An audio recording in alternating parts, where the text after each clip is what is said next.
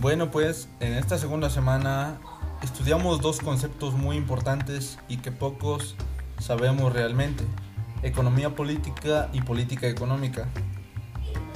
La primera se refiere únicamente a teorías, fundamentos del escritor Karl Marx, y la segunda nos dice que la política dicta un gobierno para la economía de un país a raíz de un espacio y un lugar.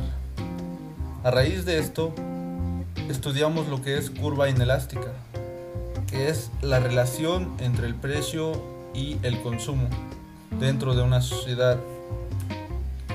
Para empezar y definirla con claridad, quiere decir que si el precio baja o sube, el consumo se mantiene constante, ya que la necesidad es la misma. En conclusión, la demanda no subiría si el precio aumenta o disminuye. Y bueno, algo muy importante también dentro de esta semana analizamos ideología, que son las ideas de la clase dominante. Una definición concreta pero muy cierta.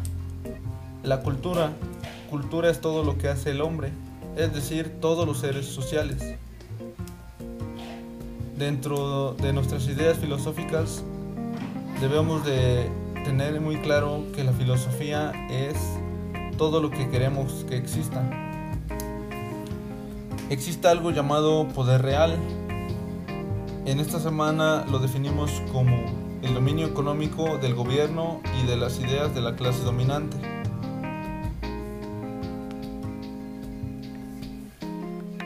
También hay algo llamado aparatos de represión del Estado, que no son más que la policía y el ejército, los que no dejan a las personas expresarse y el poder formal siempre va a estar dirigido por nuestros gobernantes, pero después de su lapso de tiempo pasa al anonimato.